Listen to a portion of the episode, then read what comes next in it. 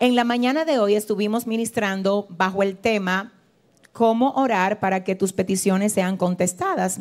Y quiero que ustedes sepan que estuvimos viendo, esto fue en la mañana de hoy, que hay tres razones principales por las que muchas personas oran y no ven el resultado de la oración.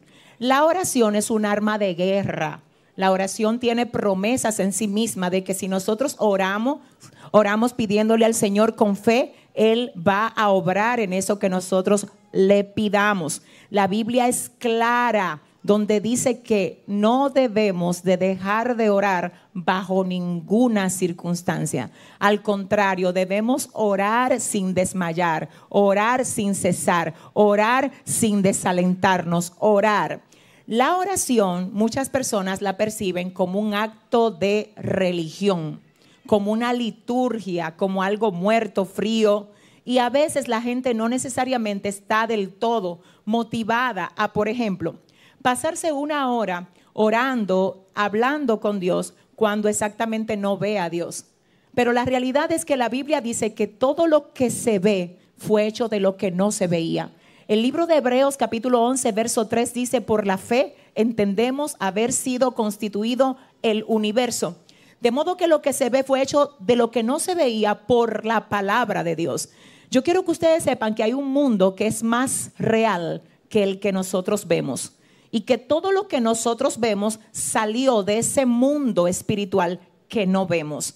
Hay cosas que para poderlas ver, porque ya están, y para poderlas ver, vamos a necesitar tener los ojos espirituales abiertos, porque con los ojos naturales no las vamos a poder apreciar. Hay cosas que solo se pueden escuchar con el oído espiritual, no con el oído carnal. Hay cosas que solo pueden ser percibidas por el Espíritu. Y precisamente la parte espiritual tuya y la parte espiritual mía es lo que se fortalece cuando nosotros nos conectamos con el Señor por medio de la oración.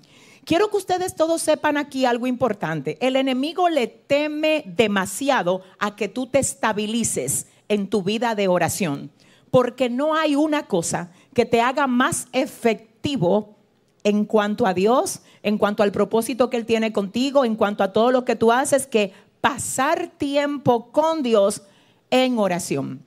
Hay mucha gente que comienza a orar, pero no se mantiene orando.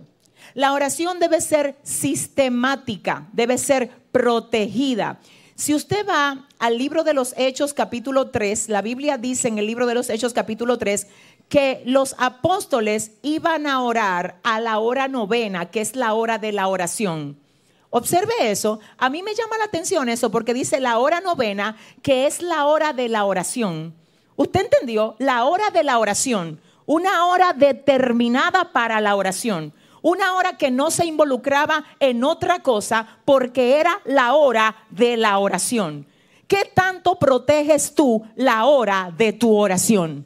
¿Qué tanto le pones un cerco para que sin importar quién te visite, quién te llame o aún si tienes deseo o no, tú le digas a tu espíritu, esta es la hora de la oración. No todas las horas funcionan igual para todos nosotros. Por ejemplo, para los discípulos era la hora novena. Esto es la 3 de la tarde. Ahora, quizás muchos, incluyéndome, se nos dificulte orar a, las 3 de la tarde todo el tiempo. Porque, por ejemplo, trabajamos. Yo tengo un trabajo, usted tiene su trabajo y obviamente no siempre esa es la hora del almuerzo, ¿verdad que no? Entonces, por eso, quizás a esa hora no es posible. Por favor, escúcheme y no se me distraiga con nada. Quizás a las 3 de la tarde, como los discípulos, no puedo orar. Quizás hay mujeres que a las 10 no pueden orar, a las 10 de la noche no pueden orar porque tienen que preparar las loncheras, porque tienen que atender al próximo día todo lo que tiene que ver con despachar al marido, los hijos, el colegio. Yo sé que hay horarios que no van con tu estilo de vida, porque quizás eres un padre ocupado, una madre ocupada, pero aquí el tema es encontrar la hora de la oración tuya. Porque eh, el asunto es encontrar la tuya, que quizás no es la mía.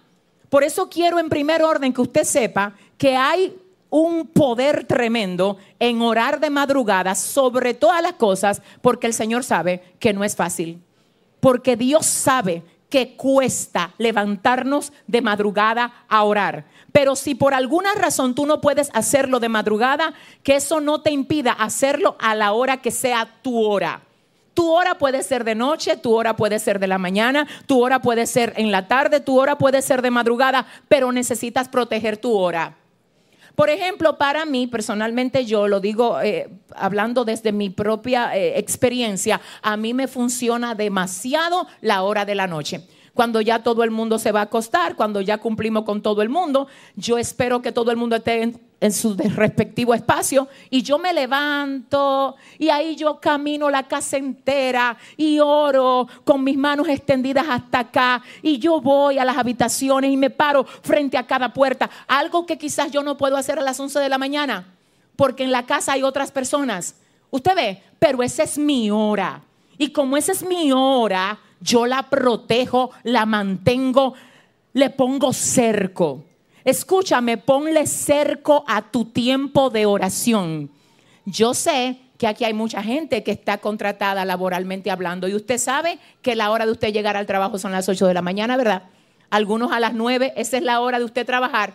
Y así mismo usted lo dice. Al otro día usted le está diciendo, bueno, el día antes, usted le está diciendo a la gente que todavía quiere quedarse contigo hablando a las 2 de la mañana, ¿qué tú le dices? Yo no puedo, ¿por qué? ¿Qué tú estás protegiendo? Tu hora laboral. Y me tengo que quedar aquí para decirle a los más de 50 que entienden lo que Dios quiere hacer con ellos en este tiempo, protege tu hora. Porque esa hora es determinante para el avance de lo que Dios quiere hacer contigo.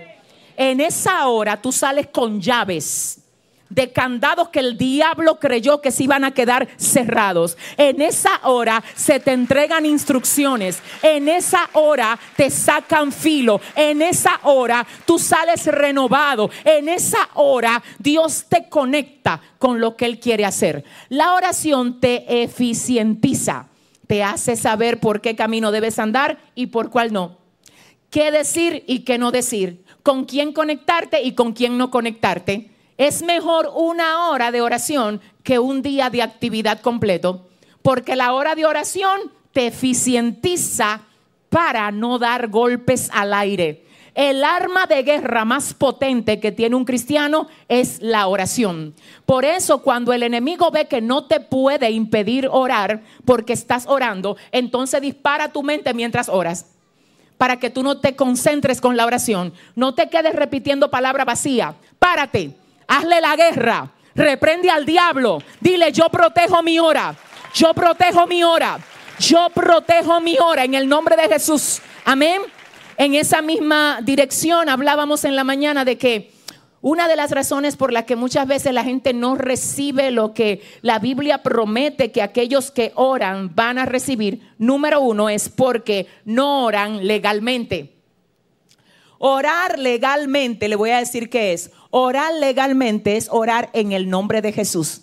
El mismo Jesús dice, ustedes, si ustedes le piden al Padre algo en mi nombre, lo que ustedes le pidan al Padre en mi nombre, Él lo va a hacer. Luego el libro de Juan capítulo 16 dice, hablando otra vez Jesús, ustedes no han pedido nada en mi nombre, pero si ustedes piden en mi nombre, lo que ustedes pidan en mi nombre, el Padre lo va a hacer. Cuando usted ve esto, usted tiene que detenerse entonces y decir qué es lo que significa orar en el nombre de Jesús. Porque si el mismo Jesús está diciendo, es que ustedes no han pedido en mi nombre. Y porque ustedes no han pedido en mi nombre, que ustedes no han recibido. Confunde quizás a muchos porque quizás alguien dirá, pero yo cuando oro siempre digo en el nombre de Jesús. Pero en la mañana de hoy decíamos que no es solo decir en el nombre de Jesús. No es solo decir J-E-S-U-S. No es solo decir en el nombre de Jesús. Se trata de estar avalado por el nombre de Jesús. Se trata de tener el aval del nombre de Jesús. ¿Y quiénes son los que tienen el aval del nombre? La Biblia dice, a los suyos vino, los suyos no les recibieron, mas a los que les recibieron, a los que creen en su nombre, les dio potestad de ser hechos hijos de Dios. Yo puedo decir que yo soy de cualquier apellido que yo quiera decir. Yo puedo decir que yo pertenezco a la familia X que yo quiera mencionar. El tema es uno, que a la hora de buscar en los libros, se va a saber cuál es mi real apellido. Y hay personas que tienen que saber que si así es en el mundo físico, también así es en el mundo espiritual. Porque el mundo físico es una copia de lo que pasa en el mundo espiritual. Y si en el mundo físico hay que declarar los hijos, en el espiritual hay que sellar los hijos. Por eso dice la Biblia que el Señor nos selló con las arras de su Santo Espíritu. Y los que son hijos de Dios, esos son los que son guiados por el Espíritu de Dios. Entonces orar legalmente es orar de modo que cuando tú digas en el nombre de Jesús, te busquen en la Junta Central del Espíritu. Y vean que tú no eres un huérfano que nada más quiere tomar beneficios de lo que Dios da, sino que tú te comprometes a vivir para Él. Ahí viene Satanás y dice, hay uno que está orando legalmente. Tiene ADN del Padre. Le entregó su vida a su papá. No vive para su voluntad, sino para hacer la voluntad de aquel que le creó legalmente. Hay personas que son hijos porque ya se entregaron al Señor, pero aún siendo hijos viven una doble vida. El Señor no te quiere 50%, Él te quiere 100. Ay, ay, ay, ay, ay, ay, ay. Él no te quiere 50, ni 60, ni 70. Él quiere el 100 de ti. El Señor dice, te quiero completo, te quiero entero, te quiero completo. Yo me di entero a ti, dice el Señor.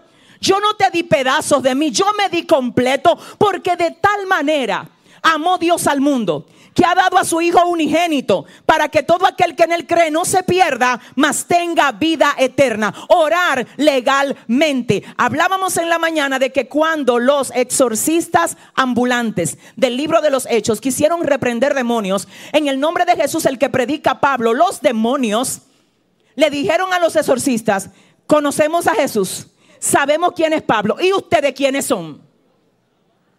Hay gente que cree que puede usar el nombre. Te voy a decir algo a ti. La gente legalizada para usar el nombre, esas son la gente que echan a correr los demonios, llama, llamando el nombre que es sobre todo nombre. Si ese es el aplauso que usted le está dando al Señor, de lo mejor. Amén. La razón número dos por la que muchas personas no reciben lo que la Biblia promete que nosotros podemos recibir por medio de la oración es porque no son persistentes. No son perseverantes, oran un día y otro no. Duran una semana emocionados de que, van a orar todos los días a las 3 de la mañana y luego no siguen. Constantes en la oración, dice la Biblia. Constantes, permanentes, persistentes, sienta o no quiera o no, me acompañen o no, te levantes conmigo o no, vea lo que Dios me dijo o no, perseverando siempre en la oración. Un nivel de compromiso así es imposible que Dios no lo honre. Cuando menos se parece lo que tú estás viviendo a lo que Dios te dijo, es cuando más en el mundo espiritual te observan. A ver si tú dependes de lo que ves o si tú crees en lo que Dios dijo que Él va a hacer a su tiempo y a su manera.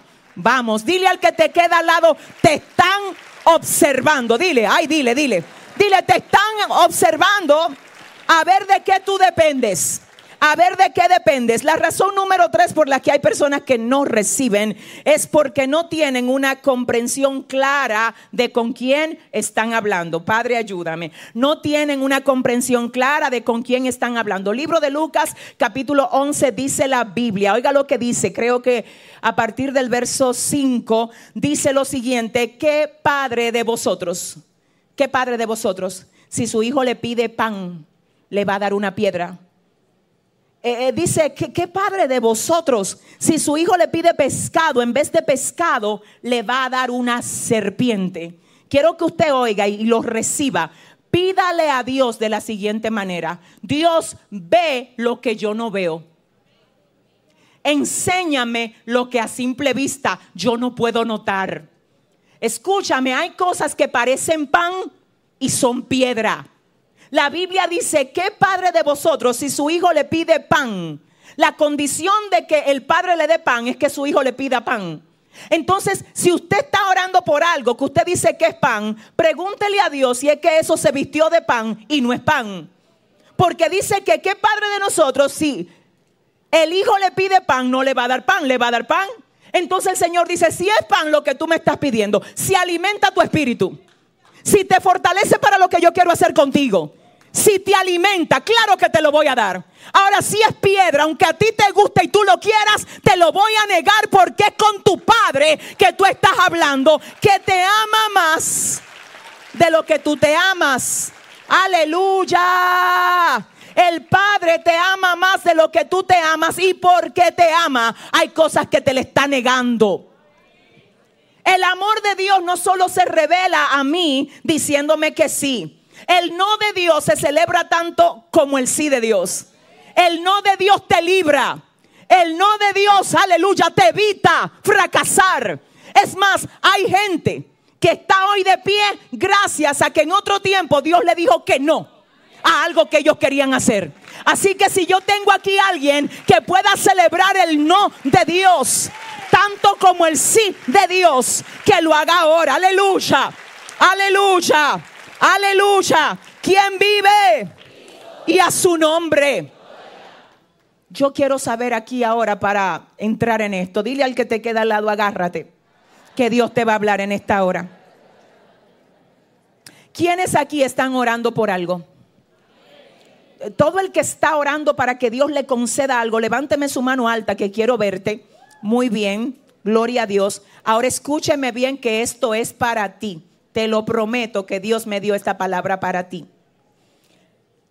Hay tres niveles que Dios entrega por medio de la oración. Y tú tienes que saber muy bien cuál es el que tú andas persiguiendo. El tema de este mensaje es cómo identificar aquello en lo que Dios quiere usarte. Quiero que lo anotes porque Dios me dijo que aquí, en este servicio, iba a llegar la gente que tiene que oír esto y que se iba a conectar la gente en la transmisión que tiene que oír esto. Así que el tema del mensaje, repito, es cómo identificar aquello en lo que Dios quiere usarte. Y para esto, repito, hay tres niveles que Dios puede entregarte por medio de la oración. ¿Cuál es el que tú estás persiguiendo? El primer nivel de lo que Dios entrega en la oración, te lo voy a mostrar todo por la palabra el primer nivel que Dios entrega, que tú recibes, que Dios delega por medio de la oración, es el de tener acceso a las cosas. Escúchame, ese es el primer nivel. Y ese es el menos importante. Lo voy a repetir. El primer nivel, el más básico, el menos importante, el menos importante es el que más se persigue. ¿Cuál es? El de tener acceso a cosas. ¿Qué cosas? Dones. ¿Qué cosas? Dinero. ¿Qué cosas? Pareja. ¿Qué cosas? Casa. ¿Qué cosas? Cosas. Ese es el menos importante. Pero es el primero. El de tener acceso a cosas. De acuerdo a cómo tú manejas cosas, se evidencia si tú estás listo para pasar al segundo nivel. El libro de Mateo capítulo 25 dice, el reino de los cielos es semejante a un hombre que se fue lejos y repartió, sus bienes. A uno dio cinco, a otro dio dos y a otro dio uno. Lo primero que le dio fue cosas. Primero le dio cosas y dijo, vamos a probarte con las cosas antes de darte más. Dice la Biblia que el que le dieron cinco lo multiplicó y ganó otros cinco y devolvió diez que el que le dieron dos, trabajó con ellos, los multiplicó y devolvió cuatro. Pero el que le dieron uno, lo tomó, lo enterró porque tuvo miedo. Entonces lo primero que el Señor da para probar a los que están listos es cosas. La gente cree que todo lo que Dios tiene para dar es cosas. Y te tengo que decir que no. Hay un nivel que es mayor a las cosas. Hay un nivel que es mayor a las cosas. De hecho, la Biblia dice en el libro de Santiago capítulo 1 verso 17, toda buena dádiva, todo don perfecto viene de lo alto, del Padre de las Luces, en el cual no hay mudanza ni sombra de variación. Todo el que tiene algo, ya sea que reconozca que fue Dios que se lo dio o no, fue Dios que se lo dio. Todo el que tiene algo, ya sea que visite una iglesia o no, fue Dios que se lo dio. Nadie, dice la Biblia, puede recibir algo si no es Dios que se lo da. Cosas. Pero no es posible que la gente con la que Dios tiene un pacto, a la que Dios tiene registrado en su libro, que tienen su ADN, solamente oren para perseguir cosas. Dios mío, dile al que te queda al lado, hay más que cosas. Ayúdame a predicarle a tu hermano. Dile, hermano, Dios quiere entregarte un nivel mayor. Si tú no has manejado bien las cosas que Dios te ha dado hasta ahora, tú no eres confiable para recibir más. No soy yo que lo digo, es la Biblia. En lo poco eres fiel, en lo mucho te pondré. Oiga cómo es, en lo poco eres fiel, en lo mucho te pondré. ¿Usted sabe a quién le dijeron eso? Al que le dieron cinco. ¿Y usted sabe a quién más? Al que le dieron dos. Ahora, espérate, yo pensando aquí, entre nosotros, cinco no es poco. Para Dios todo lo que tiene que ver con cosas siempre es poco. Para Dios todo lo que tiene que ver con cosas siempre es poco. Salmos 24.1 de Jehová es la tierra, su plenitud, el mundo y los que en él habitan. Cosa que ojo no vio, ni oído escuchó, son las que el Señor ha preparado para los que le aman. Alumbrando los ojos de vuestro entendimiento para que ustedes puedan entender cuál fue la riqueza a la que el Señor les llamó. Aquel que tiene más que darnos que nosotros que pedirlo, que, que pedirle. No se trata de cosas. Cuando las cosas te afligen, necesitas entender mejor tu paternidad te lo voy a decir más dominicano. Cuando usted se deprime, di que porque a usted le faltan cosas, usted lo que necesita es conectarse con la fuente de todas las cosas. Si ese es el aplauso a tu padre,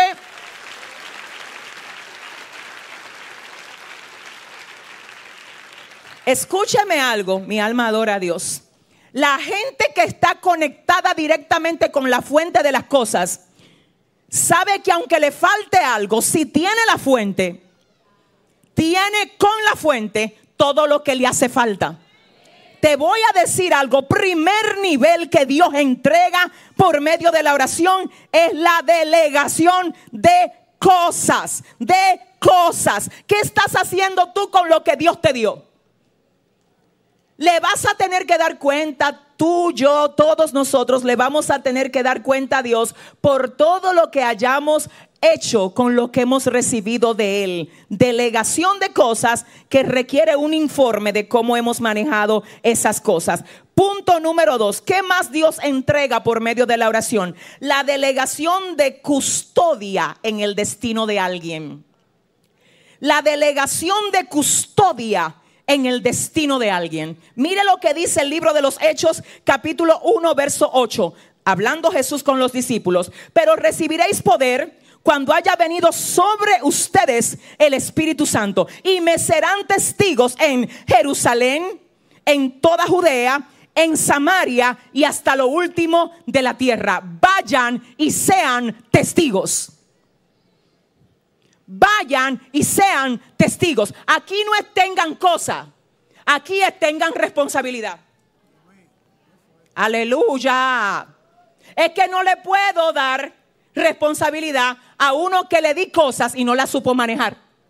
¿Alguien está aquí? Escúcheme algo, me preocupa mucho a mí el hecho de que hay cristianos que tienen 30 años en el Evangelio y no han pasado del nivel de recibir cosas. A ellos no se le ha quitado el encanto de las cosas. Una de las cosas que hace el segundo nivel es que te lleva a un desprendimiento donde tú entiendes que ya todo es de Dios y que Dios haga lo que quiera con lo que te dio porque al final nada es tuyo y todo es de Él. A mí me preocupa la rabacaya que haya gente aquí que para este tiempo debió de estar en el segundo y hasta en el tercer nivel, pero todavía está dándose por entero a cosas, no al dador de todas las cosas. Repito, el segundo nivel es un nivel de responsabilidad que te hace útil en el reino de Dios.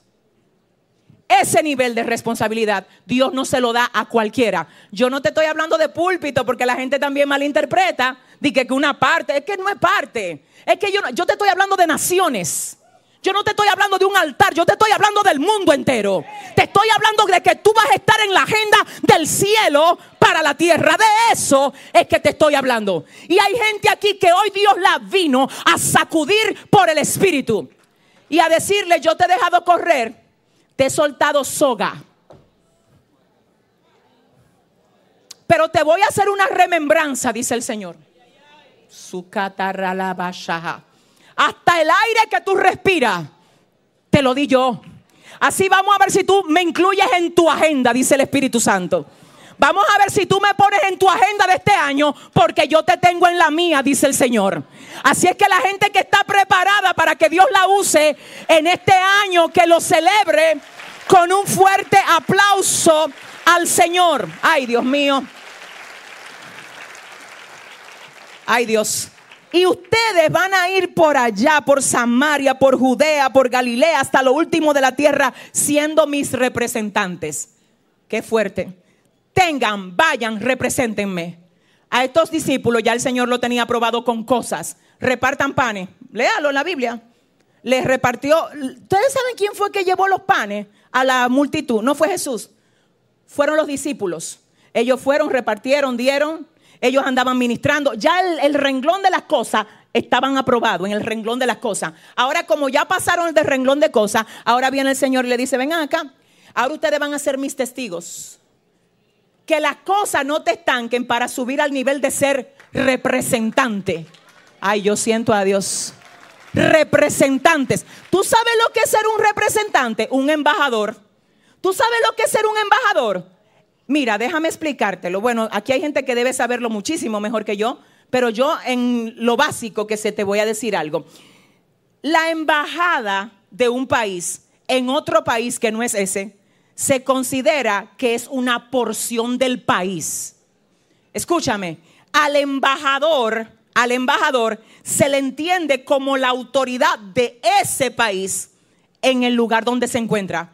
Y es la voz que emite lo que el país cree y lo que al país le representa. Por ejemplo, si usted entrevistaría, por decir algo, al embajador de los Estados Unidos con relación a cualquier tema social, él no puede dar una opinión personal tiene que decir lo que cree la nación que representa. Por eso los embajadores de Cristo no tienen opiniones personales. Es lo que la embajada que represento establece por decreto. Escúchame, cuando tú representas al Señor, donde quiera que tú andas, tú andas con una insignia y en el mundo espiritual se te conoce tú entras a los lugares y los demonios que operan ahí dicen, llegó un embajador. Ahora vamos a tener que correr de aquí. Porque donde llegan los embajadores hay, los demonios tienen que correr. Vendrá el enemigo como río. Pero el Espíritu del Señor levantará banderas en contra de él. Dice el Señor, respeta la posición que te di de ser mi representante. Representante. Créame que una de las cosas que se busca en los embajadores es la lealtad. Es la lealtad, es la fidelidad. Entonces, cuando una persona no ha sido fiel en lo poco, no califica para ser pasada a lo próximo. A los discípulos ya el Señor los tiene en el nivel 2, que es la delegación de ser su representante. El nivel 3 que se recibe en la oración. ¿Cuántos están listos? la delegación del programa del cielo, toma, ejecútalo. No, en serio. Hay gente que dice, yo quiero que Dios haga su voluntad, la voluntad del cielo que la haga conmigo. Te dieron cosas y tú dejaste que las cosas se enseñorearan de ti. Cuando tuviste un proyecto, dejaste que el proyecto te tragara y ese proyecto hizo que a ti se te olvidara quién te lo dio. No llegaste ni siquiera al nivel 2. En el nivel 1 se pone siempre a Dios por encima de todas las cosas. Se le lleva informe al dador de todas las cosas. Mira, reconozco que tú eres el dueño de todo lo que tengo y aquí te rindo mi informe. Mira, todo lo que tengo es por ti y delante de ti lo pongo, Señor. Porque tuyas son todas las cosas. Nivel 1. Nivel 2, te represento a ti. Y no puedo representarme a mí mientras también te represento a ti. Se me fueron. Alguien va a tener que morir y el que va a morir soy yo. Por eso dice Pablo, ya no vivo yo, mas Cristo vive en mí. Porque ahora yo lo que soy es un representante de Cristo. Yo soy, dice Pedro, somos embajadores. Somos embajadores. Pablo dice, no vivo yo, vive Cristo en mí. El que me ve a mí tiene que ver a Cristo. Yo soy la proyección terrenal del dueño mío. El que quiera conocer a mi dueño, que me vea a mí. El que quiera saber cómo él habla, que me oiga a mí. El que quiera saber cómo él trata a la gente, que vea cómo yo trato a la gente. Porque como él es, soy yo. Ya no vivo yo, más vive Cristo en mí. Representantes. Y el tercer nivel que se recibe en la oración es la de la ejecución de la agenda celestial. Si fuiste fiel en las cosas, si fuiste fiel como representante, entonces llegas al tercer nivel, que es el más importante. El nivel de la delegación de un programa del cielo para ser ejecutado en la tierra. ¿Dónde, pastora? En el lugar donde Dios te puso. ¿Tú sabías que Dios tiene un plan para tu familia? ¿Tú sabías que Dios tiene un plan para la empresa donde tú trabajas? Quizás no para el cubículo, quizás no para el edificio, pero sí para las almas que trabajan ahí contigo. Y tú sabes lo que dice Dios. Primero te di las cosas. ¿Qué cosa? El trabajo. Segundo, te di la oportunidad de que me representes. ¿Y cómo? Que no te me mezcles con ellos. Que no hables como ellos. Que no te rías de los chistes de ellos. Que le llames malo a lo malo, bueno a lo bueno. Que no te me mezcle. Eres mi representante. Lo hiciste, lo hiciste bien con las cosas. Lo hiciste bien como mi representante. Toma mi agenda para ese, para ese lugar ahí. ¿Cuál es la agenda? Que voy a salvar esa compañía completa. Y tú vas a ser el instrumento. Ay, si usted está aquí, dele un mejor aplauso. Déselo bien. Déselo bien. Escucha ahora. Mire, a ver. Cuando Jesús estuvo en la tierra, Pablo no estuvo con él. Todo el mundo sabe eso, ¿verdad? La conversión de Saulo de Tarso ocurre en el capítulo 9 del libro de los Hechos. Ya Jesús incluso había ascendido al cielo. Jesús, escúcheme bien, anduvo con los doce discípulos y repito, Saulo de Tarso no estuvo con él. De hecho, por eso fue una de las situaciones que tuvo el ministerio de Pablo, porque decían que para una persona ser llamada apóstol tenía que haber visto a Jesús. Por eso en Gálatas 6, 17, el mismo Pablo dice, de aquí en adelante, nadie me cause molestias, porque yo traigo en mi cuerpo las marcas del Señor Jesús. Muchos no querían aprobar su apostolado por causa de que se decía que él no había visto a Jesús como los otros apóstoles. Pero luego él dice que tuvo una experiencia distinta. Ahora el punto aquí es que a quienes el Señor primero le entrega cosas es a sus discípulos, luego a quien envía como sus representantes es a los que anduvieron con él. Y bien, Alguno de ellos incluso le entregó la agenda como a Pedro y al mismo Juan y otros más.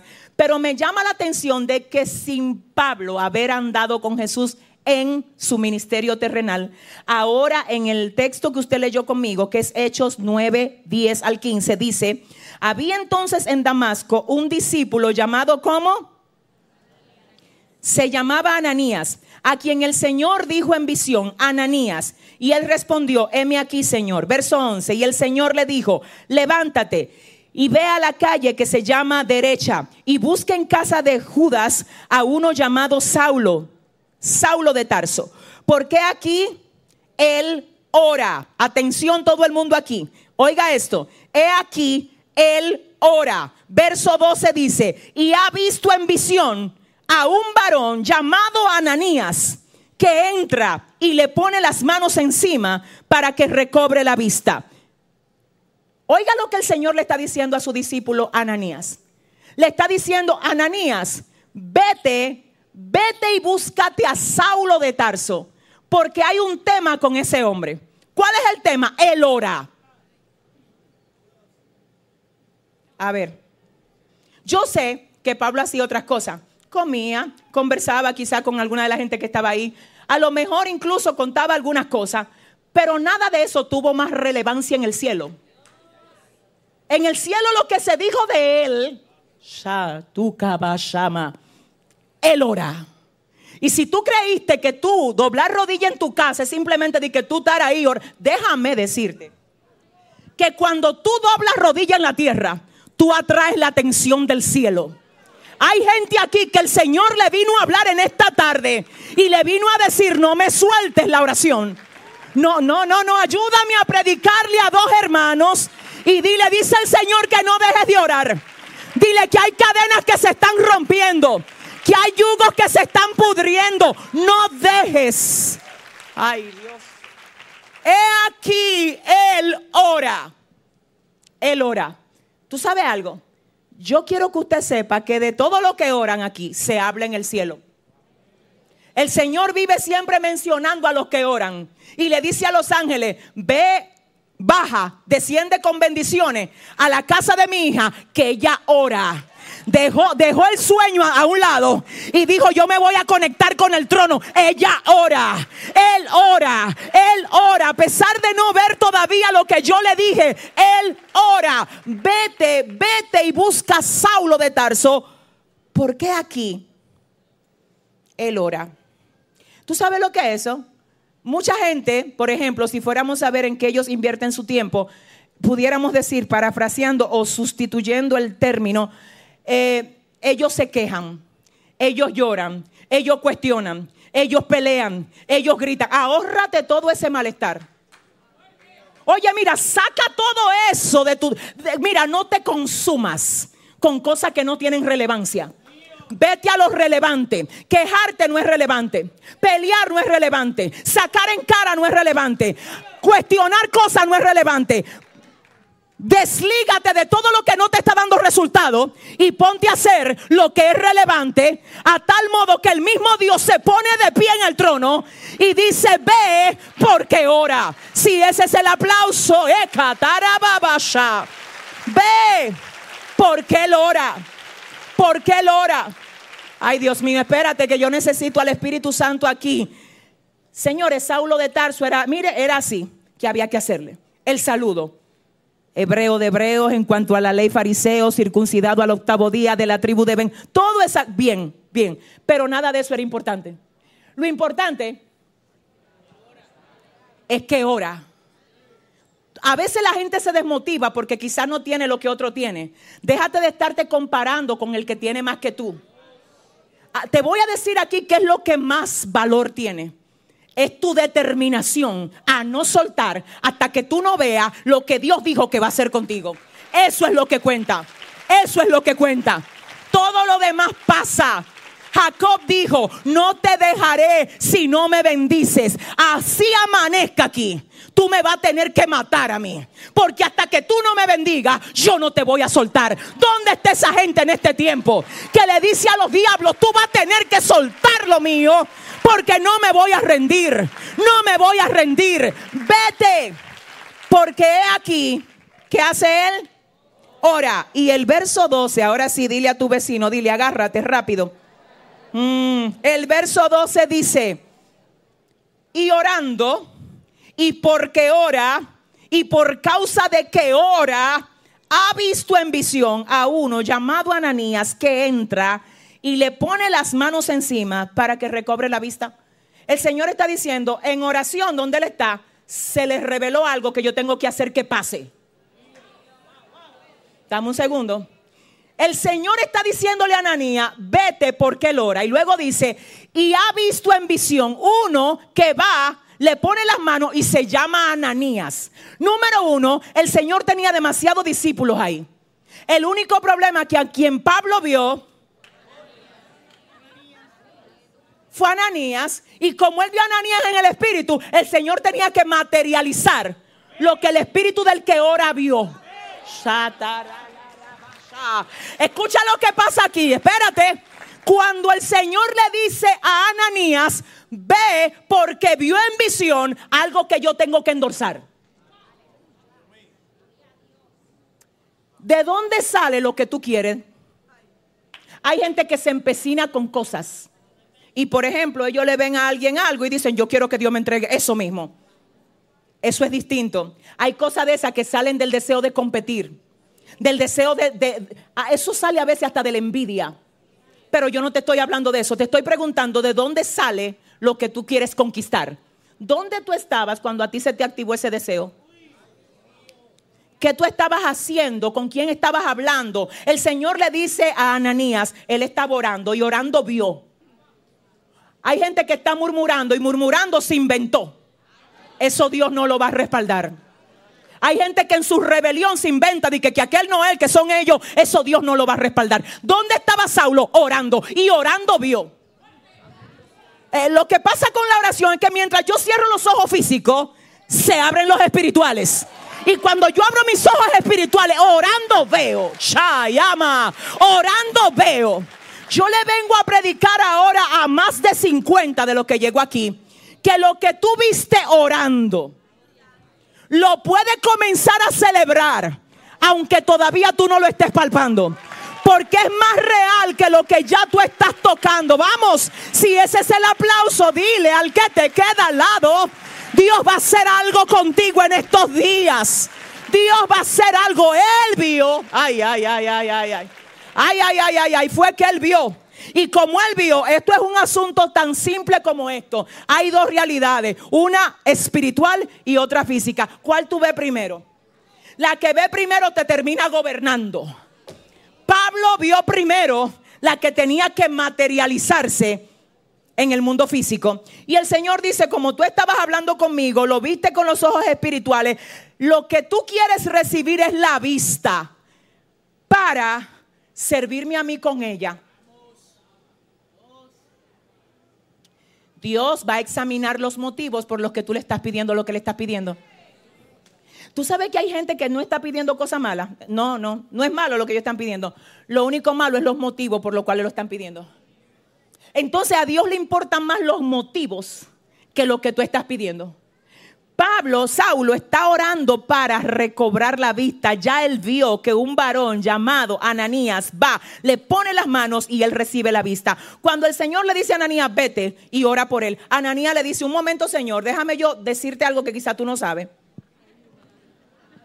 Déjame decirte que a este hombre, a este señor que tú me estás mandando de que orarle, lo eso, es un asesin- eso es un sicario.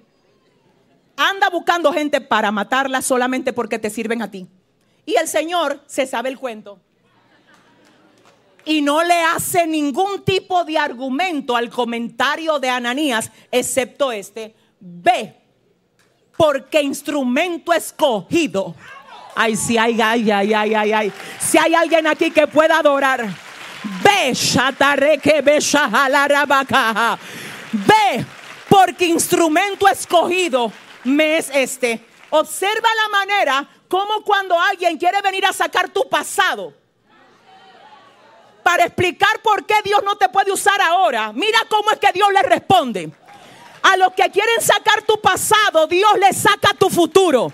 Si ese es el aplauso, yo no sé si tú se lo vas a dar a quién. Si es para el Señor, dáselo mejor. Te vengo a decir que te prepares, que por la agenda del cielo, ay, ay, ay, ay, ay, el cielo está transformando gente. Ay, Dios mío. Y está llevando a aquellos que en otro tiempo estaban atados con vicio a liberar a los que están atados en este tiempo. Si usted lo cree, dele fuerte el aplauso. Te estoy profetizando que la que era prostituta será pastora, que el que era un delincuente será profeta. Y no hay quien le saque el expediente a Dios. Es que Él conoce tu expediente. Eh, mira lo que pasa. El Señor conoce en el lío en el que tú estabas metido. Y como quiera dijo, lo voy a usar. No califica. Es que yo no necesito que califique para ti, Ananías. Nadie va a creer en él. Yo no tampoco no quiero que ustedes ninguno crean. Yo dije que instrumento escogido me es. Cuidado si tú te desmotivas por lo que otro instrumento está hablando de ti. Aquí no, eh, esto no es una pelea de argumentos entre instrumentos. Déjame explicártelo. Aquí no se trata de argumentar entre instrumentos. Usted es un instrumento, yo soy un instrumento. La opinión del instrumento en cuanto a ti es muy poco relevante comparada a la opinión del quien te trajo aquí y te dijo, te me vas a quedar ahí.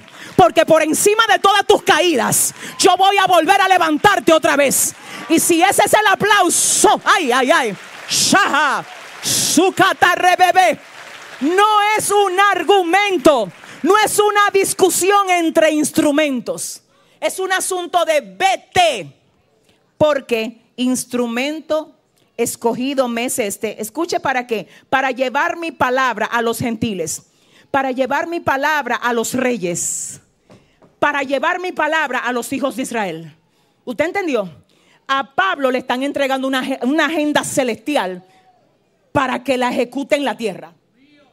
Niveles. Niveles. Él está en mi agenda para este tiempo. Él está en mi agenda y le voy a... Escúchame, yo no sé si usted puede pensar por un momento en leer la Biblia sin la contribución de Pablo. ¿Usted lo vio? Yo no la puedo ver. Escribió más del 40% del Nuevo Testamento. Biblia sin Pablo, o sea, con esas revelaciones de Efesios, de Gálatas, de Corintios, o sea, espérate, espérate, no. Ve porque al que tú estás mirando por su pasado, me tiene que dejar unos libros plasmados en la Biblia. Vete, búscalo. Vete, búscalo. Ay, ve, búscalo.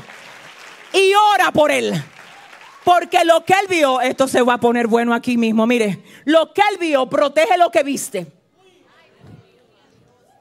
Siento a mi padre. Protege lo que tu espíritu vio. Y cada vez que tú veas algo que no es, Dile a lo que tú ves, eso no fue lo que yo vi. Protege lo que tu espíritu vio. Déjame explicártelo un poco.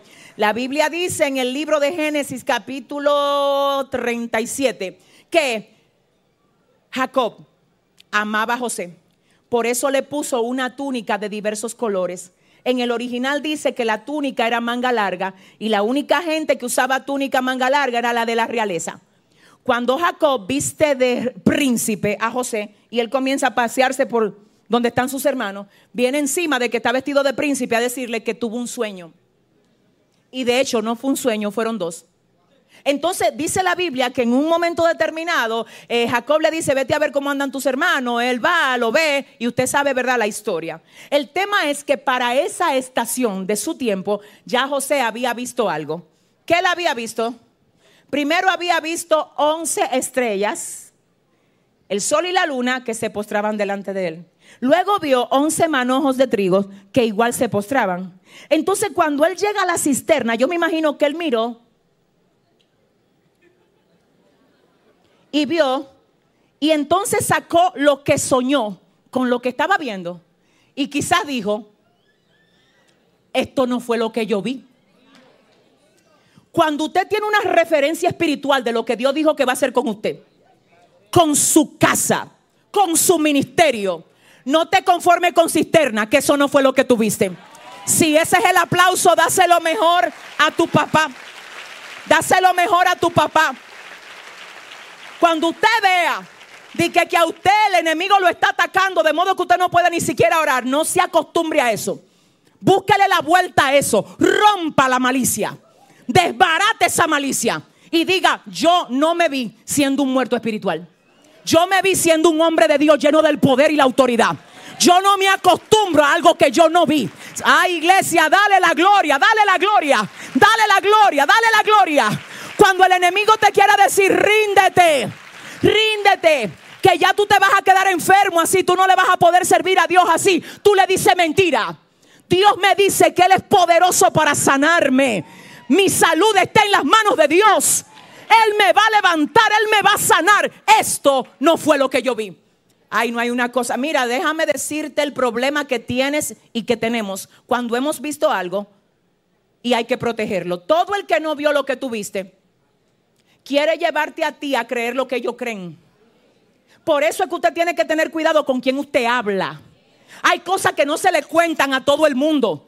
Porque para poder entenderte a ti hay que tener lo que tienes tú. Al Santo Espíritu de Dios metido entre los huesos. Si usted está aquí lleno de la gloria, dele fuerte ese aplauso al Señor. Ay Dios mío. Agenda, agenda celestial. instrumento escogido me es este. Dime algo, ¿cómo se le puede dar una agenda celestial a uno que cuando se le dieron cosas se dejó gobernar por ellas? La agenda celestial se le da a gente que no depende de emociones para hacer lo que tiene que hacer. Porque la gente muy emocionales, almáticas, son demasiado volubles, inestables. Aparecen si sienten, hacen si ellos entienden que es así.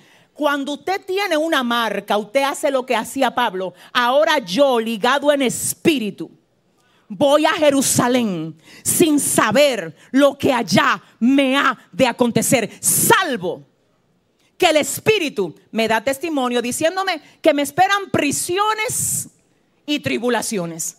Pero yo de ninguna cosa hago caso, ni estimo preciosa mi vida para mí mismo, con tal que acabe mi carrera con gozo y el ministerio que recibí del Señor Jesús. Un nivel de gobierno es que una persona que no se gobierna no puede llevar a cabo una agenda celestial en la tierra. Depende mucho de emociones. El que tiene esa autoridad y ese gobierno como lo tenía él, ya dejó de importarle su carne. Y dice, a mí no me importan las cosas, yo me morí para ser un fiel representante.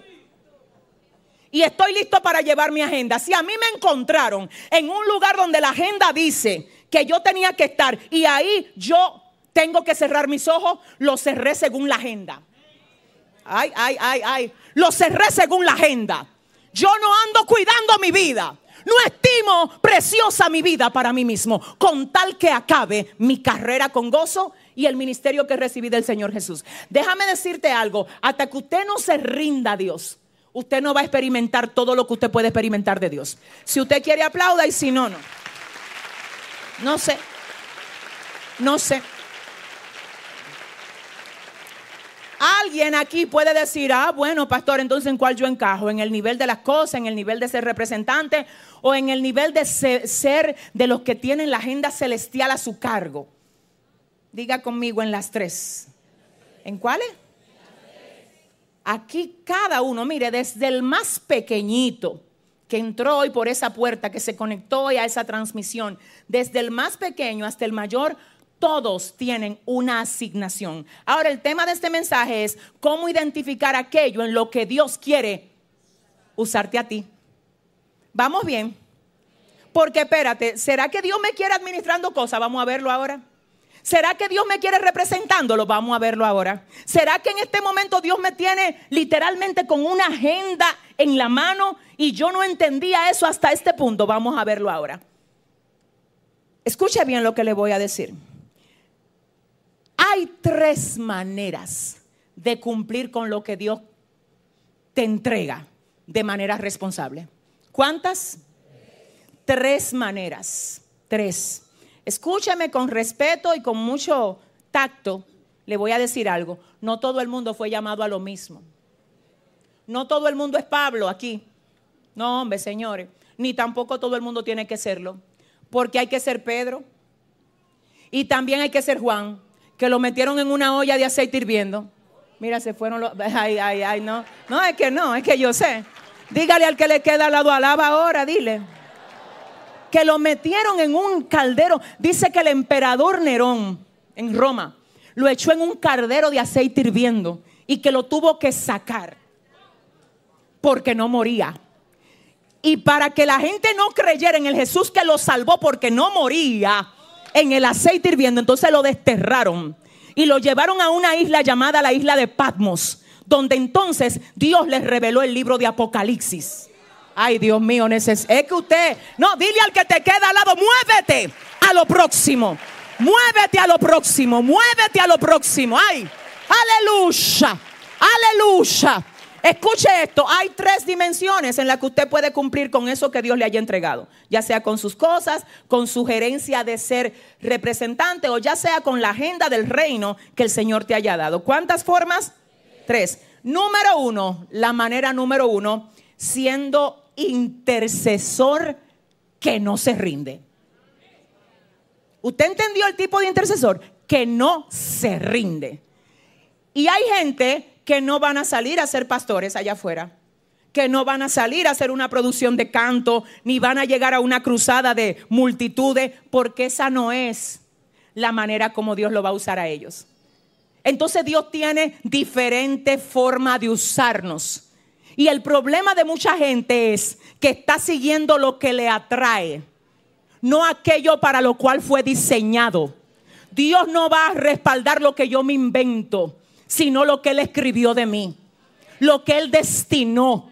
Escúcheme lo que le voy a decir. Usted tiene el endorso de Dios para usted ir y tener victoria en aquello para lo cual a usted Dios lo llamó. Pero no todo el mundo fue llamado a lo mismo. Hay un nivel de llamamiento que tiene que ver sola y únicamente con orar por lo que Dios está haciendo con otros en este tiempo. Y ese nivel no es una cosa simple. Le voy a decir lo que pasó en el libro de Lucas capítulo 2. Dice la Biblia, escuche bien, que Ana, una mujer que vivía en el templo, orando y ayunando, dice que tuvo la oportunidad de ver la salvación de Israel con sus propios ojos. Junto a Ana había un hombre llamado Simón, que dice que cuando vio al Señor lo cargó y dijo, ya mis ojos se pueden cerrar porque he visto la salvación de Israel. Él no vivió una vida sin propósito. El propósito de él era orar hasta que llegara la salvación de Israel. Ana estuvo en el templo por más de 80 años, orando y ayunando. ¿Usted entendió? Más de 80 años. Y hay gente que tiene dos meses y ya dije que se va a salir del ministerio de intercesión.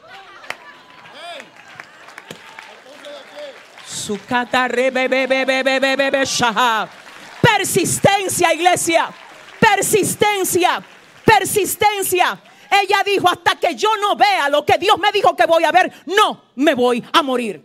Cuando lo vio, dijo, valió la pena cada hora de oración.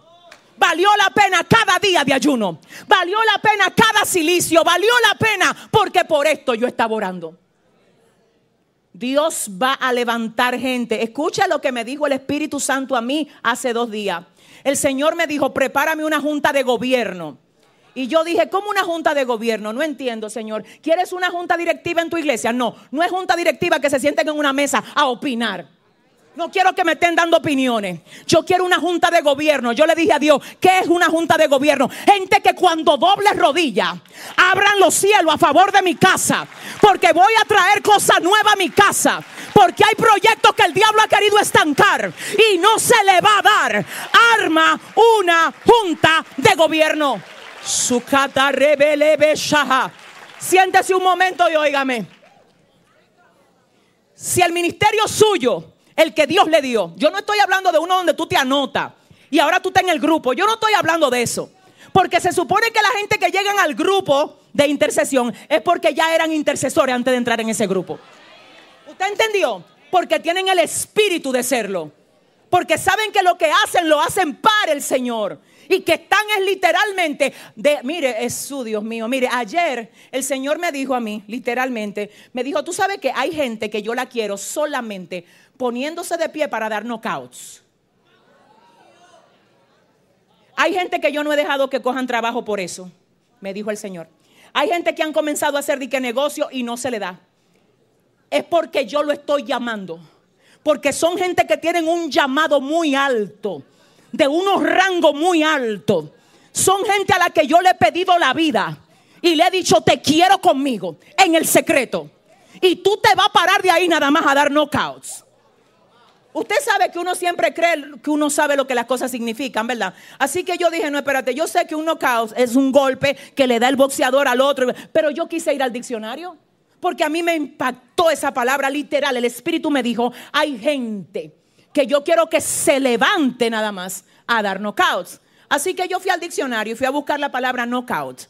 Tú sabes, una de las definiciones de ese término, te lo voy a decir, dejar fuera de combate al opositor.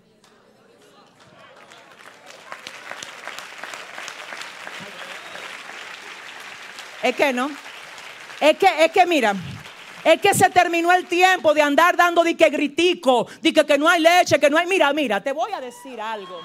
Es que se va a entrar la unción donde el aceite no va a escasear, donde la harina no se va a acabar, sin que tú tengas para ir a un supermercado, en tu casa la comida no va a faltar.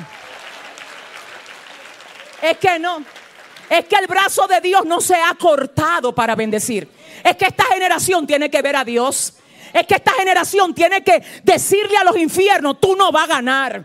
Porque el reino de los cielos sufre violencia, pero los violentos lo arrebatan. Dele fuerte ese aplauso al Señor. Gloria a Dios. Y escucha ahora, cuando usted le pregunte, en cualquiera que le pregunte, ¿y qué tú te pasas el día entero haciendo? Si Dios a ti te tiene ocupado en la oración, nunca le diga nada. Nada. Tú le estás diciendo nada. Una persona a ti te pregunta, ¿qué es lo que tú más haces en el día? Tú pasas 3, 4, 5 horas de oración y tú bien le dices, yo no hago nada. Que tú no haces nada. Tú tienes una agenda más importante que el presidente de la ONU. Los que gobiernan la tierra no son los presidentes, son la gente que dobla rodillas. Así que no es que tú no haces nada, es que a ti te tienen contratado en el Senado del cielo.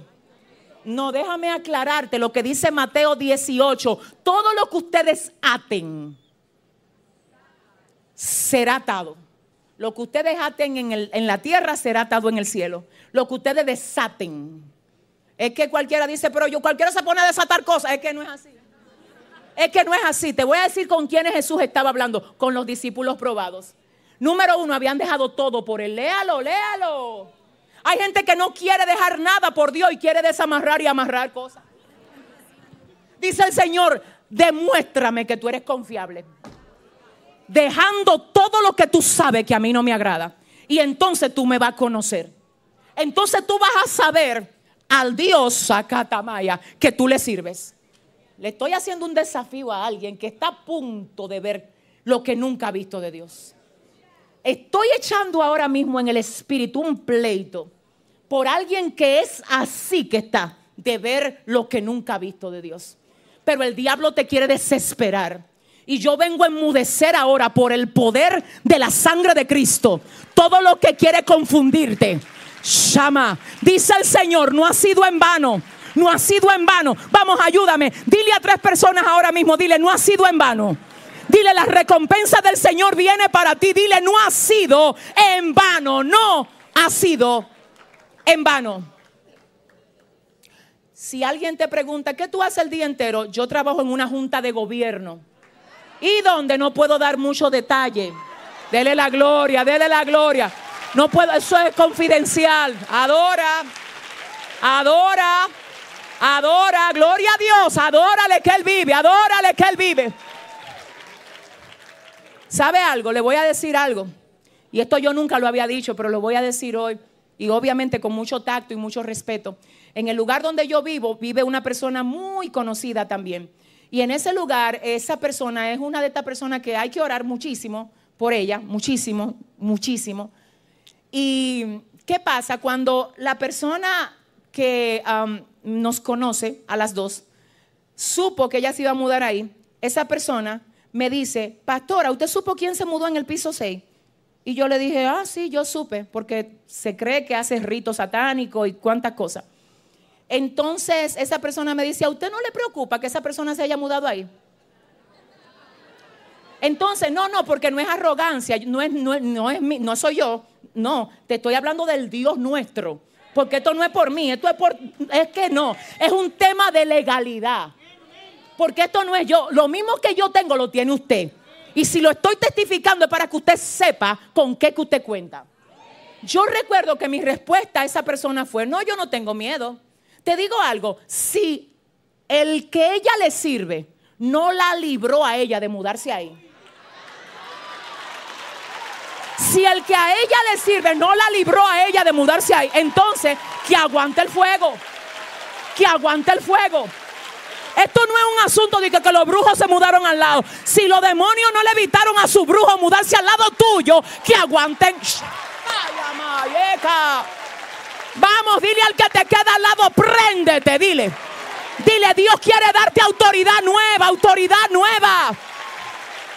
Siéntate un momentito y escucha mi iglesia. Dios mío, siento a Dios. No puede ser que donde tú llegas, llega uno más. Usted no es uno más. Usted está lleno de la autoridad de Dios. La iglesia no es un lugar más. Aquí todo el que entra tiene que recibir algo de Dios. Esto no es un lugar más. Vamos, dile al que te queda al lado, tú no sabes al lado de quién tú te sentaste. Dile, yo soy un embajador. El Señor me ha dado su Santo Espíritu. Dele fuerte ese aplauso al Señor. Ay, Padre. Gloria a Dios. El segundo nivel, para usted entonces usar lo que usted recibe, ¿se acuerda? ¿Cuál es el segundo nivel? Este. Los enviados a hacer la obra. Los enviados a hacer la obra. Porque hay unos que oran constantemente y hay otros que son enviados. No quiera que te envíen cuando a ti lo que te toca es gobernar con tu rodilla. Escucha algo, dice la Biblia que cuando Moisés, ¿lo han leído? Subió a la cumbre porque Josué estaba peleando abajo con Amalek. ¿Lo han leído? Dice que Ur y Aarón le levantaron los brazos. Ellos no tenían el bastón de Moisés, pero le levantaron los brazos al que lo tenía. ¿Sabe? Porque aquí, aquí lo que hay que buscar su posición. Si en ese momento Ur y Aarón lo que quieren es el bastón, pierden la guerra. Porque no es tiempo de pensar en bastón. Y ahí lo que hay que levantarle los brazos al hombre que tiene el bastón. Si ese es el aplauso, si ese es el aplauso, ah, dáselo fuerte al Señor. Aleluya. Los enviados, ¿a qué te envió Dios? ¿A qué te envió Dios? Y te voy a decir algo, Dios me tiene en esta iglesia para yo entrenarte a ti, para que ya sea que a ti te toque gobernar con tus rodillas o salir al mundo como enviado, tú no te le doble al diablo. No va a ser fácil, pero no deje que tu alma te traicione. No deje que tu sentimentalismo te lleve a actuar como uno que es víctima del diablo. Tú eres gobierno, no víctima. Así que no te dejes manipular, no dejes que las malas acciones de otros te quiten la autoridad para tú ayudarlos a ellos a salir del error. ¿Por qué yo digo esto? Porque cuando yo me convierto en una persona que actúa igual al que está actuando mal, pierdo la autoridad. Por eso es que tú tienes que tener cuidado como tú le hablas a la gente que te habla mal a ti. Háblale con amor. No le des tu autoridad. La gente que te critica, no la critique. Ora por ellos. No le des tu autoridad. En el momento que tú haces con el otro lo que el otro hace contigo, te convertiste en uno más que él. Un ciego no puede salvar a otro ciego. Dice el Señor, yo a ti te voy a elevar el alma. De modo que tu alma esté escondida en mí para que el diablo no te la pueda lastimar y tú puedas llevar a cabo la agenda que yo tengo contigo. Así me dice el Espíritu Santo. Gente aquí que era demasiado frágil, que le molestaba hasta que no lo saludaran, Dios te va a elevar a un nivel de carácter mayor para que tú puedas cumplir con la agenda que Él tiene para ti. Y si tú lo crees, dale fuerte ese aplauso al Señor. Diga conmigo, pero no todo el mundo fue enviado a lo mismo. Por ejemplo, observe esto. Esther fue enviada, ¿sí o no? ¿A qué? A ser reina. ¿Para qué? Para salvar a la diáspora de los israelitas que estaban ahí, de los judíos. ¿Verdad que sí? Perfecto. Pero la criada de Naamán también fue enviada.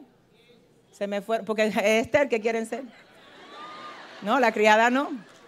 Esas dos mujeres son igual enviadas. Lo, lo único es que una fue enviada a una cosa y la otra a otra. Las dos tuvieron respaldo de Dios, del que envía. Por ejemplo, imagínese que la criada de nada más hubiese dicho, no, yo lo que quiero es ser Esther. Usted no puede ser Esther. Porque Esther es Esther. Ay. Ni Esther puede ser la criada. Porque las dos son enviadas, pero cada una a algo distinto. Identifica quién tú eres.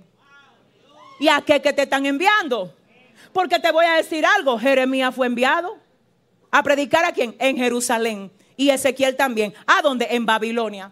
Los dos son profetas, los dos enviados, uno en un sitio y el otro el otro. ¿Alguien entiende? Por ejemplo, mire esto, Elizabeth y María, las dos quedaron encinta. ¿Sí o no? El ángel le dice a María, tu pariente Elizabeth la que llamaban estéril, este es el sexto mes para ella. Entonces, Elizabeth está embarazada y María también. Lo único que Elizabeth tiene a Juan el Bautista y María Jesús. Entonces, vamos a tener que identificar cuál es tu llamado. Porque te voy a decir ahora, por favor, no, mira, no te distraigas con nada, que tú es tuyo, no te lleve por pedazos esto, esto es enteramente tuyo. Escúchame, de acuerdo a tu llamado, tú vas a necesitar saber de quién tú te vas a conectar. Si tú eres Esther, consíguete a Agay y a Mardoqueo. ¿Quiénes son esa gente? Agay preparó a Esther y le dijo todas las tácticas de cómo tenía que vestirse, prepararse, perfumarse para su asignación. Mardoqueo la protegió. Si tú eres la criada de Naamán, búscate al que tiene la lepra cerca de ti. Su catarrera atama. Ve a ver quién es que tú eres. Si tú eres María, ve, múdate con Elizabeth. Porque es que de acuerdo a lo que tú eres, si tú eres un profeta, no ande con gente que lo que quiere es apagarle el fuego a la gente que Dios está levantando. Si tú eres un predicador, si tú eres un evangelista, deja que Dios use la gente que quiere usar para enseñarte, para formarte. Si tú eres una mujer que Dios está levantando con un propósito de llevar su palabra a cada rincón de la tierra, déjate ayudar por las Elizabeth. Busca a la persona con la que tú te vas a conectar para que el propósito que Dios tiene contigo no se aborte. No, no es que, es que no. Andarán dos juntos si no estuvieran de acuerdo. Por eso fue que Eliseo no soltó a Elías. Eliseo, quédate aquí, voy para Betel. ¿Que quién? Yo vive Jehová y vive tu alma que yo no te voy a dejar. Ru, mira, devuélvete mi hija, vete para allá, para la casa. Yo, no. Oye lo que te voy a decir, Noemí. Donde a ti te entierren. Es que no. Oye lo que, oye lo que pasa, Noemí. Ay, Noemí. Donde tú vayas, yo voy a ir. Donde tú mueras, yo voy a morir. Donde a ti te entierren, me van a tener que enterrar a mí. Te voy a decir algo. La gente con la que Dios te quiere por causa de tu llamado no es cómoda siempre de estar con ellos. Se me fueron diez. Dame un segundo, a ver cómo Dios me ayuda. Ay, es mi llamado y ahora me trae Dios a Mardoqueo. Y no, no, no. Ay, qué bueno, apareció mí. Ay, mire Elías. No, no. Oye, ¿cómo es que esa gente anda? Quédese ahí. Y oye, ¿cómo es que anda el ungido? Yo no. Espérese, yo no. Entonces usted va a entender que no va a ser siempre dulce. Para la gente que son súper frágiles, que siempre dice que, que no está igual hoy. Yo la vi el otro día riendo, y ahora está. Mira, el que está peleando por el destino de él juntamente con el destino tuyo, la guerra que tiene con los diablos, que no te dice, que a veces tú simplemente dices, ay mira, hoy amaneció bien, es que tú no sabes, hay cosas que ni te la dice. Porque hay dardos directos que tienen que ver con el llamamiento tuyo, que le están llegando a la espalda a ese que Dios asignó para ayudarte a ti. Si ese es el aplauso, dáselo bien al Padre, al Hijo y al Espíritu Santo. Yo siento a mi Padre aquí. Ustedes me dan 10 minutos más porque yo no sé. Cuidado si tú te vas antes de alguien que Dios asignó para ayudarte porque no te habló como tú querías, porque no te llamó en el momento que tú esperabas que te llamara, porque no te compró un regalo de cumpleaños. Si las cosas te gobiernan, tú estás en el nivel uno de para allá atrás. ¿Te acuerdas? Hace como una hora que yo comencé a hablar, tú te quedaste allá atrás. Si a ti lo que te gobierna dice que no fueron al baby shower, que tú le mandaste y que sé yo qué, que no te respondió, ¿tú te crees que tú puedes cambiar destino por un regalito de que de un baby shower? Si quieres, no vaya a mi baby shower. Dame lo que Dios te dio para mi destino. Dale la gloria, dale la gloria, dale. Ay, no. Yo siento a Dios aquí, Dios mío, Padre. Escúchame bien, iglesia. Tercer nivel. Y el último. A ver si ustedes se lo aprendieron. El primero son lo de los intercesores que gobiernan. ¿Con qué? Con las rodillas. Segundo, ¿cuáles son? los enviados. A veces enviado a ganarse a uno, no tiene que ser a multitud, porque la criada de Naaman fue a uno solo. ¿A quién? A Naaman. A veces, le voy a decir algo, es más efectivo usted ganarse al uno en su asignación que irle a predicar al millón para solamente decirle prediqué a un millón. El problema es que lo que Dios te dijo, es que es que es lo que Dios te dijo, Dios mío. Es lo que Dios te dijo. Y le voy a profetizar aquí a alguien ahora. No te me dejes enredar de cosas. Es por el Espíritu que me está hablando el Señor. Dice Dios, te estás dejando volver ansioso por las cosas. Estás marcado desde el vientre de tu madre con un llamado muy fuerte de parte de Dios. Dice el Señor en esta hora, leva su cama. Te solté soga y te la voy a alar en este año. Si quiere, para que tú sepas si Dios habla o no, hoy estamos a 4 del mes de febrero. Anota la fecha, que aquí hay un hombre en esta hora a quien Dios le está diciendo, invertí mucho en lo que puse en ti y no se va a desperdiciar. Si usted quiere, usted aplaude a Dios. Y si no, no. Los terceros, los terceros, los terceros, los terceros, tercer nivel, ¿cuáles son? Si hay intercesores, si hay enviados, ¿cuáles son los terceros? Los que financian la obra. Mire, yo le voy a decir algo. Yo dije, Dios mío, qué fuerte está esto. El libro de Lucas, capítulo 8, dice algo que yo creo que, no sé si usted lo ha leído, pero yo creo que mucha gente eh, no lo ha visto. Dice literalmente la versión TLA. Y Jesús andaba con sus discípulos. Oiga lo que dice. Y muchas mujeres también andaban con él. Y esas mujeres financiaban, otra versión dice, sustentaban el ministerio de Jesús con sus recursos. Estas mujeres no hubiesen sido registradas ahí. No había por qué registrarla si no hubiese sido porque ellas con sus recursos financiaban el ministerio de Jesús. Lucas 8, creo que a la altura del verso 2 o 3, dice que Jesús le financiaban el ministerio, le patrocinaban financieramente hablando, ¿verdad? En términos terrenales, mujeres que con sus recursos apoyaban el ministerio de Jesús.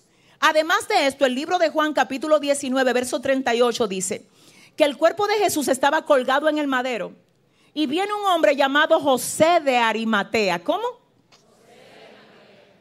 Y habla para que le sea concedido el cuerpo de Jesús. ¿Quiénes lo han leído? Y dice que tomaron el cuerpo que Nicodemo, el que lo fue a visitar de noche, llevó mirra, llevó eh, sustancias aromáticas para entre ellos dos darle la sepultura digna al maestro.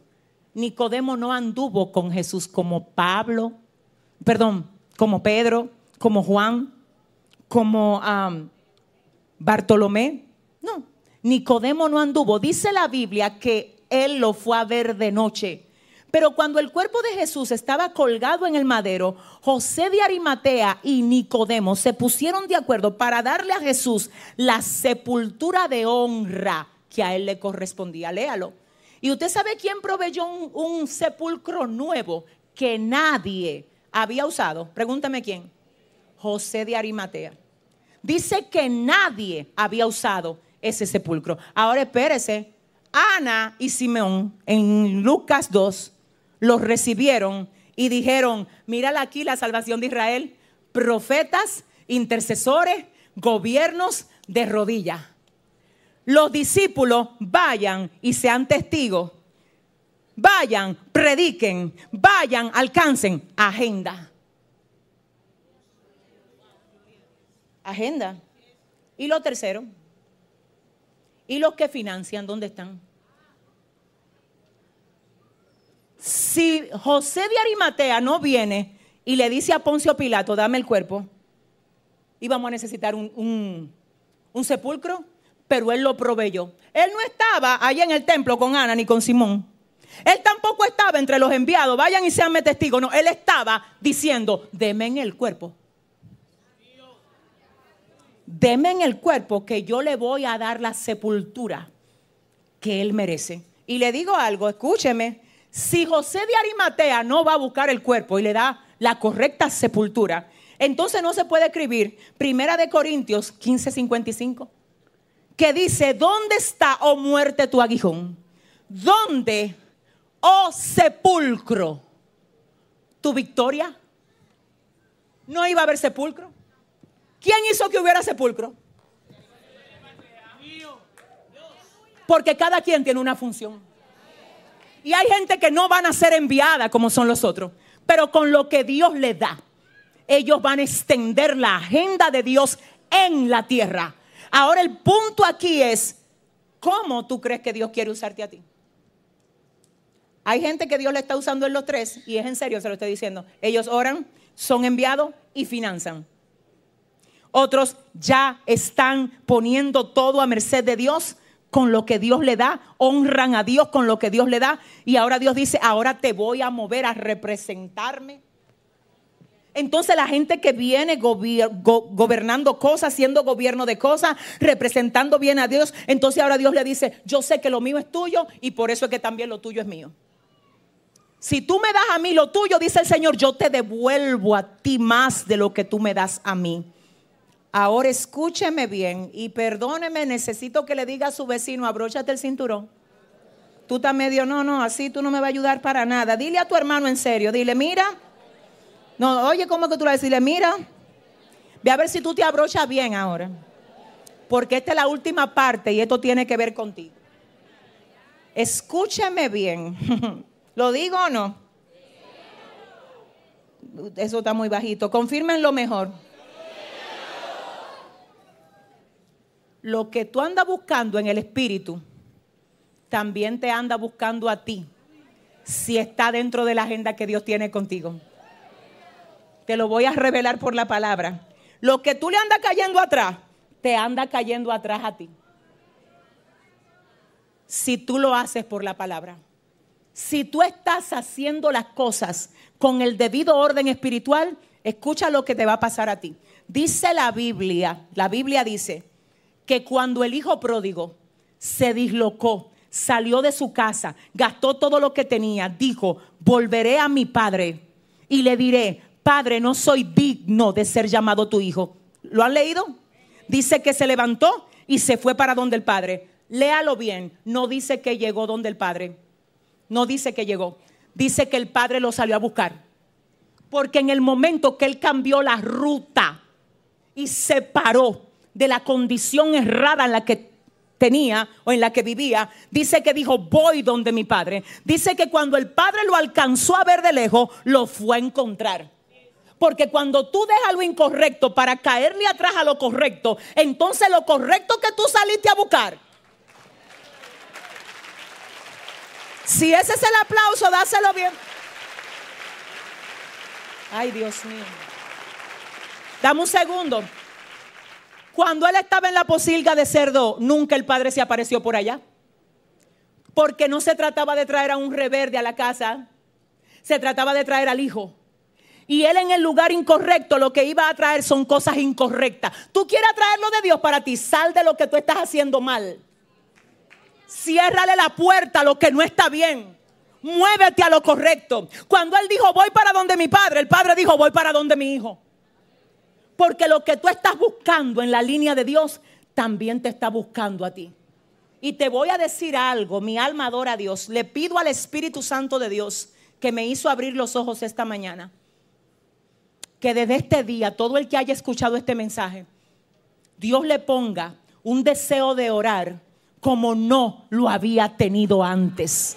Para que tú veas cómo todo lo que te está turbando, eres tú el que lo vas a turbar en el nombre de Jesús.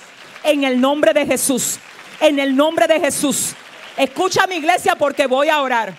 Dice la Biblia que cuando Noé fue llamado por el Señor, dice el libro de Génesis capítulo 6, creo que el verso 22, dice que los animales vinieron a él.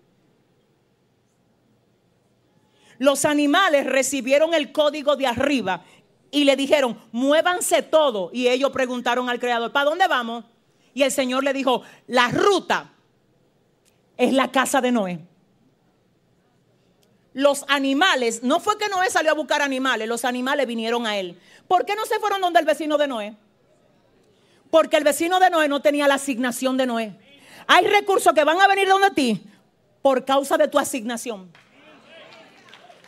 Pero espérate, dame un segundo. Los animales tampoco vinieron hasta que Noé no entendió su asignación. Hay cosas que tú no estás atrayendo porque tú no has entendido para qué fue que Dios te llamó. Ay, no. Es que cuando tú entendiste tu posición, dime qué es, intercesor, prepárate que el cielo se va a abrir. Con tu oración el cielo se va a abrir. Enviado, vete donde Dios te mande, entra y no te intimides de nadie predica a tiempo y afuera de tiempo. Cumple tu ministerio. Tercero, Dios te mandó a patrocinar la agenda del cielo en la tierra. No le saque la calculadora a Dios. No se la saque, que es imposible que tú des algo para la obra de Dios y que Él no te devuelva más a ti. La gente que Dios llama a patrocinarlo de Él no está sacando en cara sepulcro. Usted nunca vio a José de Arimatea más adelante y que, y yo lamentando aquí que el sepulcro que le di. No. Si usted lo que va a dar a, a alguien que está haciendo algo para Dios, lo va a sacar en cara y lo va a andar diciendo, no de nada, que realmente Dios no necesita lo de nosotros. Él quiere usar esto como excusa para bendecirte. Si ese es el aplauso. Ay, Dios mío, oh, gloria a Dios.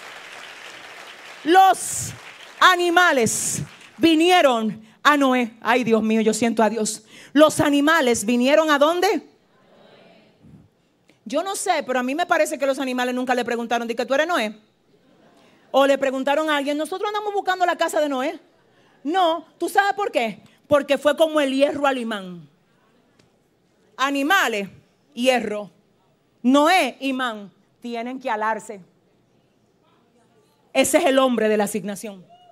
Hay cosas que te van a llegar a ti que a ninguno de tu familia le ha llegado. Hay puertas que se te van a abrir a ti y a ningún miembro de tu casa se le ha abierto. ¿Por qué? Porque el llamado, porque la asignación la tienes tú. Escucha esto, espérate. ¿Tú sabes lo que dice la Biblia? Usted tiene que oír eh, Ezequiel 37. La mano del Señor vino sobre mí, me llevó en el espíritu a un valle de huesos y por cierto secos en gran manera. Y me dijo el Señor, hijo de hombre, profetízale a esos huesos. Escúcheme, yo estoy segura que quizá cualquiera pasaba por ahí y le hablaba a esos huesos, hueso. Es que no es así. Oiga, ¿quién fue que le dijeron? Hijo de hombre, tú profetiza. Entonces, como era Ezequiel, los huesos tenían que identificar la voz de quién. Déjame explicarte algo. Yo quisiera tener tiempo, Cristina. Cuando el Señor dice la palabra, estaba frente a una aldea. Eso fue a la altura del capítulo 19 de Lucas. Dice que le dijo a los discípulos, vayan, crucen del otro lado. Tráiganme un pollino. Tráiganme un pollino que está atado y nadie lo ha montado. Si a ustedes le preguntan, ¿qué, qué ustedes quieren con ese pollino? Que, para dónde que lo llevan. Ustedes le van a decir que el Señor lo mandó a buscar. Dice la Biblia que los discípulos llegan, desamarran el pollino y vienen los dueños. Lea lo que dice los dueños. Ay, dice los dueños. Y los dueños lo encontraron y le dijeron a los discípulos, ¿para dónde llevan el pollino? Y los discípulos le respondieron a los dueños, ¿tú estás aquí? A los dueños le dijeron los discípulos, el Señor lo mandó a buscar. Los dueños hicieron tanto silencio que hasta el día de hoy no volvieron a hablar. Si usted quiere, apláudale. ¿Quién que lo mandó a buscar? Escucha lo que pasa, Dios mío. El término Señor, según el original griego, es curios. Se traduce como dueño absoluto de todo. Ellos son los dueños del pollino, pero el Señor es el dueño de los dueños del pollino. Entonces el Señor lo mandó a buscar. ¿Cómo tú te sientes cuando Dios te dice, dame más tiempo? Señor, yo tengo que dormir más, tú no estás preparado para esta conversación. Quiero que trabajes más en mi obra, yo estoy muy cansado y tengo muchos negocios personales. No estás preparado para lo que quiero. Oye, ¿con quién es que Dios quiere trabajar en este tiempo? Con gente que le digan, Oye, ¿qué es lo que hay? Yo estoy aquí y si tú quieres, mátame. Porque lo que yo quiero ver es lo que tú viste de mí antes de yo llegar aquí. Si esa gente llegó a este servicio, que se ponga de pie ahora mismo. Que se pongan de pie. Ay, yo siento la gloria de mi Padre. Hay una unción que rompe yugos en esta tarde aquí. Y adore a Dios, suban los adoradores, porque vamos a adorar. Y yo quiero que seas tú el que ores hoy. Y ores conmigo para que Dios te mueva a eso que Él quiere moverte. A eso que Él quiere hacer contigo. A eso que Él ha determinado que va a hacer con tu vida. Quiero que cierres tus ojos y adores a Dios con nosotros. Vamos a orar. Vamos a orar. Vamos a orar. Vamos a orar y vamos a adorar. Aleluya. Gracias Espíritu Santo de Dios. Te adoramos Señor.